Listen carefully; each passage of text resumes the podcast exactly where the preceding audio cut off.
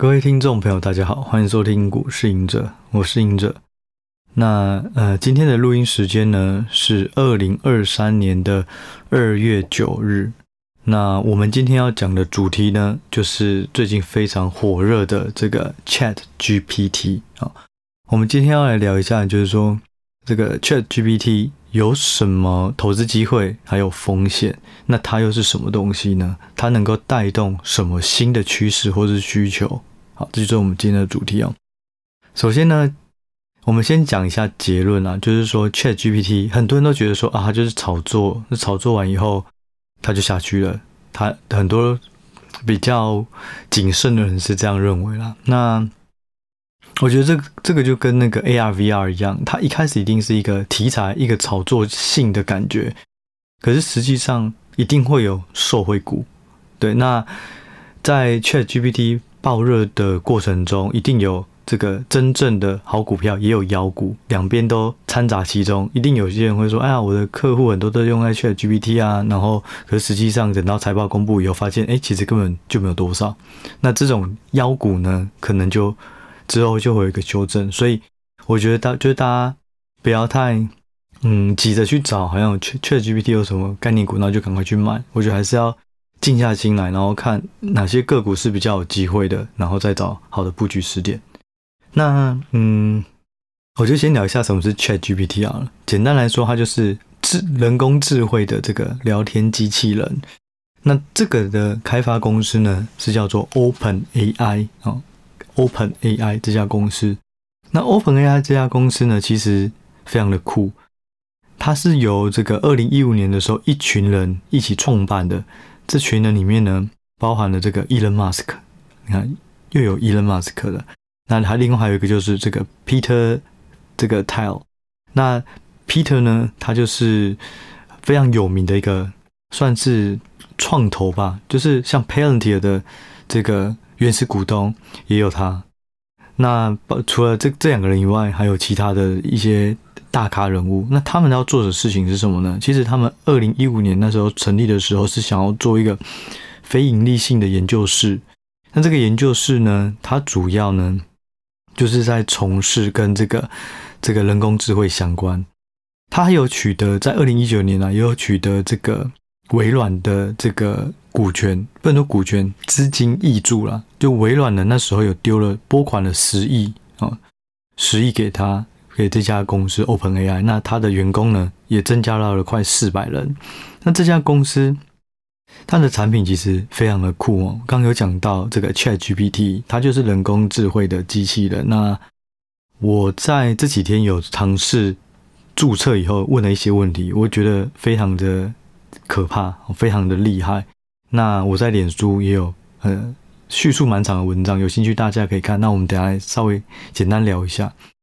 我觉得，哎，OpenAI 这家公司它很厉害，就是说它不只有 ChatGPT，在前一阵子非常有名的一个，在就是你可以透过文字的叙述方式，它可以帮你绘图，这也是 OpenAI 的产品哦。它的产品呢，就是主要是围绕在跟人工智慧相关的。那 ChatGPT 它有一个记录，就是说它最近推出了这个这个。这个使用的这个呃开放开放注册的人使用，那两个月内呢，它在这个二零二三年的一月底就有三千万个用户，然后月有月的活用户数突破一亿，那也是史上用户成长最快的消费型的应用程式。抖音呢，它达到一亿的这个月活跃用户是用了九个月。那 Instagram 呢是花了两年半，可是 ChatGPT 只用了两个月，所以非常的可怕。那刚有提到，就是 OpenAI 它除了 ChatGPT 是聊天机器人，还有一个叫做这个这个应该念 DALL-E 2就是输入文字自动产生图片哦。那我记得前一阵子很多人都说，哎，我不会画画，可是我也可以当艺术家，就是在玩这个这个这个软体啊。那这个软体其实看起来也非常的。前卫哦，你透过一些文字的方式，它就自动生成图片。可是也是因为后续带来一些隐忧，有一些专家呢认认为，就是说这个有可能会有一些性骚扰，或是暴力，或是裸露的图，那对于社会风气或是小朋友也会有一些影响哦。那另外呢，这家公司 OpenAI 的第三个产品叫做 Whisper，那它宣称呢是语音的辨识系统，它的语音能力呢是接近人类，对，语音辨识能力接近人类，所以 OpenAI 我觉得是非常酷的一家公司。那它原本是一个非盈利性的组织，那后来呢，它的这个因为后来微软在近期又注资了一次。那我想，微软也是想要从 OpenAI 里面，不是取得它的技术，不然就是人才，甚至会不会是以后有机会整并呢？不晓得。我看到有一个近期有一个新闻，就是说这个微软希望以后能够从 OpenAI 里面，好像是抽成五成的营收吧？对，其实就是说，原本可能非盈利的东西，可是当商机越来越明确的时候，其实大家都会想说要怎么把它变现。对，那。OpenAI 呢，后来也就是说，它当它的这个非盈利的目标的这个金额达到以后，超过的就可以变成是盈利了。对我我记得是有这样的叙述哦，所以这家公司非常的酷。那有兴趣大家也可以去玩一下这个这个 App。好，那为什么我会突然想要聊这个？最主要是因为最近不管是美国，不管是台湾或是中国，各地都在找有没有 ChatGPT 的。概念股，对，那所以我觉得就是说，这中间当然也有风险，那也有机会，所以就想说，透过今天的这个内容，让大家知道，就是说，其实还是要非常小心啊。那我自己试了以后，我觉得非常的有趣，而且这个非常的震撼啊。简单来讲，就是说，聊天机器人这不是新的东西，就像去年前年在讲元宇宙，其实它就是 AR、VR。就是虚拟实境，这也是五年前、十年前就有的概念。人工智慧的这个这个聊天机器人也很早以前就有，脸书也有，然后微软自己也有。但是比较难的就是说，要怎么去训练它？因为人工智慧要怎么训练？就是它需要喂很多的资料，然后从中间得到了一些演算法。那这些演算法不断的这个。改善以后，它就可以越来越接近我们人类的思考。好，那可是呢，难的就是说，这个演算法或是它喂的资料要怎么让这个这个机器学习，也就叫我们叫 machine learning 啊，机机器学习要怎么能够学到对的这个方向？脸书呢，它之前的机器人就有一些问题，一个是说，它在跟用户聊天，机器人在互互动的时候呢，他不小心就跟用户说，其实脸书都会到。用户的个资，然后并且呢，鼓励用户赶快把账号砍掉。对，那我就常说，就是有时候太诚实也是一种错。就是这个机器人很善良，他讲的也许是对的，可是对脸书来讲，它就是泄露机密哦。那这个东西尺尺寸就很难很难拿捏，到底机器人要扮演什么角色？它该有怎样的伦理道德的规范？对，那微软的话呢，它以前也推过，可是它的问题是遇到它的这个机器人，后来就有一点是这种阴谋论者，他就是反对犹太是被屠杀的这种阴谋论者，所以，哎，我看到有一些资料是说，因为他受到 Twitter 那时候的一些言论的影响，所以在 training 的过程可能就被这个逻辑性就是有被影响到。所以这个是很难，甚至在这几天哦，就是我录音这个时间的前几天，还还有一个新闻，就是说 Google 它推出一个叫做这个 Bard 的机器人，结果呢，呃，在这个呃，应该说在跟互用户互动的时候呢，用户问他说：“你要怎么跟九岁的小朋友解释 NASA 下面的韦伯望远镜？”然后他的答案是说：“韦伯望远镜呢是。”我印象啊，然后他的答案是说，韦伯望远镜呢是第拍出第一张太阳系以外的照片，然后呢，NASA 就表示第一张太阳系以外以外的照片不是只有韦伯望远镜，是很多照片合成而出来的。结果大家就发现，这个 Google 的这个回答回答错答案了，股价当晚直接跌七趴。也就是说，其实这个有，我觉得这个。新闻有点震撼，就是大家以为说，啊，你社群引擎这个这个搜寻引擎啊，已经做这么久了，你早就有很强演算法了。所以呢，Google 只是不推，只要推出呢，ChatGPT 一下就已经是被被被打得很惨。可是你看，其实微软它有这么多的资料库哦，还有 Azure 它有这么多的云端，这么多用户，还有所有的这个集团的资源做出来的东西，结果他是有阴，他变成一个阴谋论者。那脸书也是这么多用户的资讯，然后最后泄露了自己的这个偷各自的机密。那 Google 呢？它也是一堆，而且它是搜寻引擎起家的，演算法一定很厉害，可是却答错答案。那 ChatGPT 就不一样了，它就真的是回答的很精准。对，我我我我分享一下，我问了什么问题哦？我问了差不多六七个问题，可是因为是免费的，所以一天问完了以后就不能问了。但是我看到这些答案以后，我真的是很震撼哦。因为我以前是念资讯嘛，所以我们都要 debug。我就想说，我就要问比较怪的怪的这个问题，看他怎么回答。第一题呢，我就问他说：“呃，要要如何杀人哦？”如果是落到这种不良分子身身上，他问 AI 要怎么杀人，我就像看 AI 怎么回答。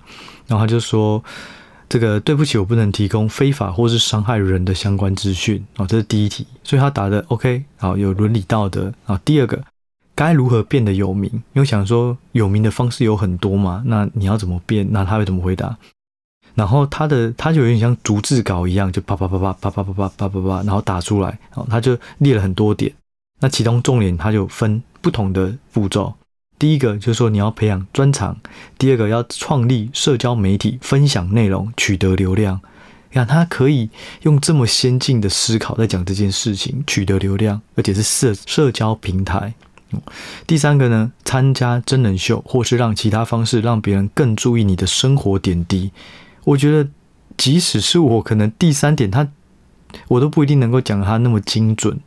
就是说，他的逻辑性跟每一层的抽丝剥茧的这个回答都是非常的、非常的精准啊！而且他在回答完最后一定会有个结论，然后就是说，类似啊，其实变有名不一定会让你变得更快乐，所以你还是要寻求你的这个。我我我忘记他怎么讲，但是大概就是会这样。他回答完以后会再给你一个结论，而且这个结论通常都是很有很深的含义的。那第三题呢？我想说他会怎么去？了解感情，因为计计算机不会有感情，它只有逻辑嘛，所以就说我感觉很难过，然后他就回答说，难过只是人类生活非常正常的一部分。那如果你要需要协协助的话，可以找朋友、家人来倾听。后面呢，他又讲了一句话，就是说，记住，他讲的英文啊，就是 "It's OK to not be OK"，就是这个是很 OK 的。当你不 OK 的时候，就是。不和不好的情绪其实都是很正常的。他就说，其实你要寻求帮助呢，也是一种力量的表现。那你不用觉得你要自己去独自承受。所以我觉得哇，这个这个真的是越看越可怕，就觉得这个不是一般人的机器人那种固定答案就可以找到的这个回答出来的东西。然后呢，再就第四题，我让我问他怎么投资股市。他就也是个有列点，那就第一个你要学习相关知识，第二个定义你的投资目标哦，可能报酬率啊之类，第三个开户，第四个选择投资的方式，例如还给我还有说例如哦，例如 ETF 或是个股，第五个你要记得更新你的投资组合，就是他真的就像是一个顾问，又是一个心灵老师，他不是只是一般的这种类似客服哦，解决你这种最基本问题，他是能够。讲到这种专业的东西，甚至心灵面的东西，我觉得非常的可怕了。最后一题，我就问他说：“巴菲特的投资哲学是什么？”我想说看他怎么回答，然后他也是很快就回答，还回答五点：第一个，重视公司品质；第二个，寻找被低估的个股；第三个，长期投资；第四个，分散风险；第五个，要有耐心。就我看到这答案的时候，我是有点鸡皮疙瘩。我想说，我自己都只能这五个里面，我只能回答到说：“哦。”巴菲特他是都会买被低估的个股，而且他是长期投资。我觉得这样可能就差不多了，其他的我可能还没那么快想到。可他瞬间就把这五点都列出来了，所以我就觉得就是说，而且第五点他讲的是耐心哦，前面都讲他怎么挑选的方法，可是第五个居然讲耐心。耐心这东西不是方法，是心法。就是说，这个机器人它会让别人会更感受到它是有。感情或是灵魂，应该应该说心灵层面的东西，所以我觉得非常的不可思议。就是他演算法，还有他未知料，他到底怎么做 training，怎么去训练这个机器人的？对，然后因为最近土耳其大地震啊，所以我其中里面有问到一题说，哎，那现在这个土耳其的地震状况怎么样？他就说，抱歉，我的资料只有更新在二零二一年之前，所以我不知道土耳其发生什么事。但是如果你想要知道，你可以去查新闻还是什么之类的，就很可怕，就是你几乎没有可以问到他的东西哦。我看到有一个人说。有有一个人回我回我的那个那一篇的文章，他就打，请问投股市隐者的投资哲学是什么？就他因为我的资料就是股股市隐者资料太少了，他他他找不到，所以他后来居然又回答巴菲特的东西。然后那个人就说：“哎，你看他把你当做是巴巴菲特，对，所以还是会有一些熟知。可是我觉得啊，你拿股市隐者去问世界上的所有人，普遍也不会有人知道啊。所以这个机器人它能够知道。”大部分的人，多数人知道的东西，我觉得就已经非常的厉害了。对，那讲到这个东西呢，我们来讲一下，就是说，那它的投资风险是什么？就是说，对它的投资机会很多哦，你可以从这个提供晶片的哦，像是 NVIDIA，好像是 AMD 哦，以后运算的晶片越来越多。那当然，你也可以找云服务的哦，就是以后如果云服务就会用到越来越多的算力，因为它都需要这种。AI 来呃做计算啊，这些都是机会，这比较明确。那风险是什么？就是我觉得比较大风险就是他之后会遇到的，反而不是投资的这种可能呃会出出现利空啊什么之类。我觉得反而是更大的层面，像是说，嗯，他会不会在回答这些问题的时候有一些侵权的问题？对，就是说，他这些内容可能是别人的 know how，就像刚刚脸书那个一样，他使用的答案可能是某一个顾问公司或是某一个专业网站里面的东西，可是他却把别人的东西拿来回答，那会不会有侵权啊什么的？我觉得这个是其中一个。第二个就是说，目前的政策监管还是不明确，所以以后会不会列出什么东西，然后去压抑这个产业？就是说，你们不能在这里面询问关于这种呃财富，或者关于煽煽呃类似是什么呃煽动人民情绪啊什么的。所以我觉得还是有一些风险。那这些风险会怎么会怎么影响这个产业？我们也觉我也是觉得可以嗯、之后做一些观察啦。那但最重要的一个风险就是，现在很多人都把自己冠上说，哎，这个我是 ChatGPT 的概念股啊。像是，呃，中国有一个叫做汉王信息吧，其实我都不知道它在干嘛，但是我的提醒的 app 提醒一直跳出来，每天都跳出来，它涨停。到了今天，哎，到了昨天吧，好像已经连续涨停七天还八天了，七根还八根，它是中国的股票。对，所以我觉得在挑个股的时候一定要小心，就一定要留意，就是说它是跟 AI 训练有关的，或者是说它本身是在做这种 AI 相关的晶片，那甚至是云服务。可能会比较好，对。那我举例而言啊，有有哪些的这个标的哦？我自己是觉得，其实 ChatGPT 最直接的概念股就是微软，因为微软注资的就是最多的资金，而且微软看起来是非常有企图心，想要把它纳入麾下啊。所以我认为，而且微软你看，它就算没有。OpenAI 或是没有 ChatGPT，可是它可以授权未来可以用在它自己的平台，不管是 Office 或是它的资料库，或是它的云服务，或是它的作业系统等等，以后搞不好就变成一个附加功能之类的。就我觉得微软它现在是拥有这个这个稀有资源，它是最大的这个这个金主哦，所以我认为微软是最直接贡献。可是就是说微软它太大了，所以这一块对它来讲，可能初期的营收贡献还是少。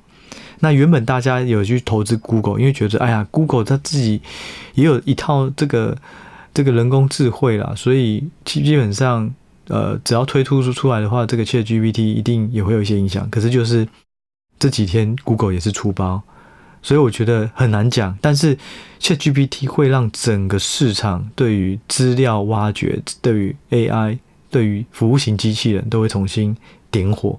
所以我觉得啊，有一个就是。有一家公司就是 Palantir，其实 Palantir 一直以来就是在做资料挖掘，帮忙做大数据分析，然后提出正确的决策给管理阶层。只是说 ChatGPT 跟 Palantir 不同，Palantir 都是前五百大的企业或是政府哦，像是军工，呃，军军军方哦，它可能提供陆军、空军在每个战争的时候，这个飞机会怎么飞过去，坦克会怎么走，那甚至它会提供 COVID-19 那时候的疫苗的配送图，它会帮每呃每一个这个司机或是通路找到最好的这种运送方式。那甚至它也有跟帮波音，还有帮可口可乐。都有做这种呃资料挖掘的相关的这种应用，所以我认为 Parenter 其实某个程度上也会被市场重新想起，哎，其实 ChatGPT 在做的，Pantie 也在做，只是他们的市场不同，它是五百大企业，而 ChatGPT 更着重于这种小的这种呃使用者，或是说一般使用者，对啊，然后 ChatGPT 近。近期也要推出付费了，就像我刚刚说，我自己使用好像六七个问题我就不能问了。可是如果你要免费的，那你就可以付费。所以我觉得，我觉得美国人或矽谷或这种新创公司真的是非常的厉害。他可以花了三五年的时间 cook 一个一个软体，可是当煮完了以后，真的是一道佳肴，我会马上想办法变现，而且会让所有人都。愿意买单，我觉得非常可怕。那除了刚刚讲到的像 Parenti 尔、微软以外，我认为啊，就是说你拥有大数据的，然后你本身的软体平台也会做分析的，这些可能都会受惠。有一家公司叫 ServiceNow，它做的是软体，它主要在分析企业的流程，要怎么精简流程，提出更好的决策之类的。那这种也会受惠，我觉得它也是相同应用的概念。那还有就是 Salesforce，Salesforce 就是全球最大的 CRM 公司。什么是 CRM？就是客户关系管理。也就是说，企业如果你透过正确的客户关系管理的分析，你可以找到，哎，我原原来有一些客户是非常重要的，甚至产品的好坏、良率或是良率的问题，或是说不同销售的潜力、不同销售区域、不同销售产品，哦。这些东西都做分析，其实就是跟 ChatGPT 有点像，所以我认为这种大数据分析、资料挖掘有提供这类服务的软体公司，应该都会受惠。对，那觉得就是说这个机会很大，我觉得它不是不只有炒作，一定有炒作成分，但是它不只有炒作，未来一定会带动一个更大的需求。我自己在想哦，就是说跟一些朋友聊过以后啊，其实 ChatGPT。它的核心是什么？它的核心就是运算力，就是算力。因为你要快速、及时、大量的运算所有的东西，并且很快的回复给使用使用者。那算力，它这个东西是什么？算力呢？其实它就是晶片，还有需要散热，还有需要传输。对，那这些东西其实结合起来，它就是 ChatGPT 的一个。呃，终端市场的大趋势，所以呢，晶片会用越用越好，甚至可能会有这个专门开一个 ASIC 专用晶片。第二个散热呢，发现说运算太快了，所以我的热热量热度会影响到晶片的运作。好，那散热就开始出出现新的需求。那再来呢，传输速度，因为我大量运算，所以又有大又有很多用户大量使用，所以传输速度也要提升。所以我觉得这些大这个大方向大家都可以去思考，但是千万不要看到以后可能某个台股啊、某个美股就声称自己是 ChatGPT 相关的受惠股，然后就一头热跑去。对，我今天自己有一个体悟啦，就是因为最近的行情还不错哦，这种纳指啊、台指都涨到一个新的平台高点。就越来越越多空手的人就急着一直想要找标的。我自己的想法就跟 ChatGPT 一样，我觉得啊，就是说我我的体悟啊，就是说，嗯，千万不要在很冲动的时候去做任何的投资决策，这样只会追高杀低。就是你当你没有跟你看到市场在涨，不管是大盘或者是 ChatGPT，你都会很想要赶快找一个。可是当你找到那个以后，你静下心来，可能才发现，哎，不对，我好像买贵了，哎，不对，好像它不是供应这么纯的之类的。哦，所以我觉得，在看到机会的同时，也要留意风险。那最后呢，其实我是想要跟大家聊啊，这我自己的反思，就是说我有一些朋友，就是他有测试这个 ChatGPT，把他呃这个小孩的这个这个寒假作业用 ChatGPT 去问，发现都能够解决问题，都能够回答出正确答案。对啊，所以我就在自己在想说，那这样学生到底是不是该禁止使用 ChatGPT，亦亦或是学生本来就该用的，因为他。能够驾驭一个工具，他就能够学习更快，或是能够去学习我们更需要做的专业的技能。也就是说，ChatGPT 能够帮你解决的，那你就交给机器解决。你应该就要去学习怎么驾驭机器，或是怎么样能够在这个机器无法做的东西，我们在强化我们的专业能力。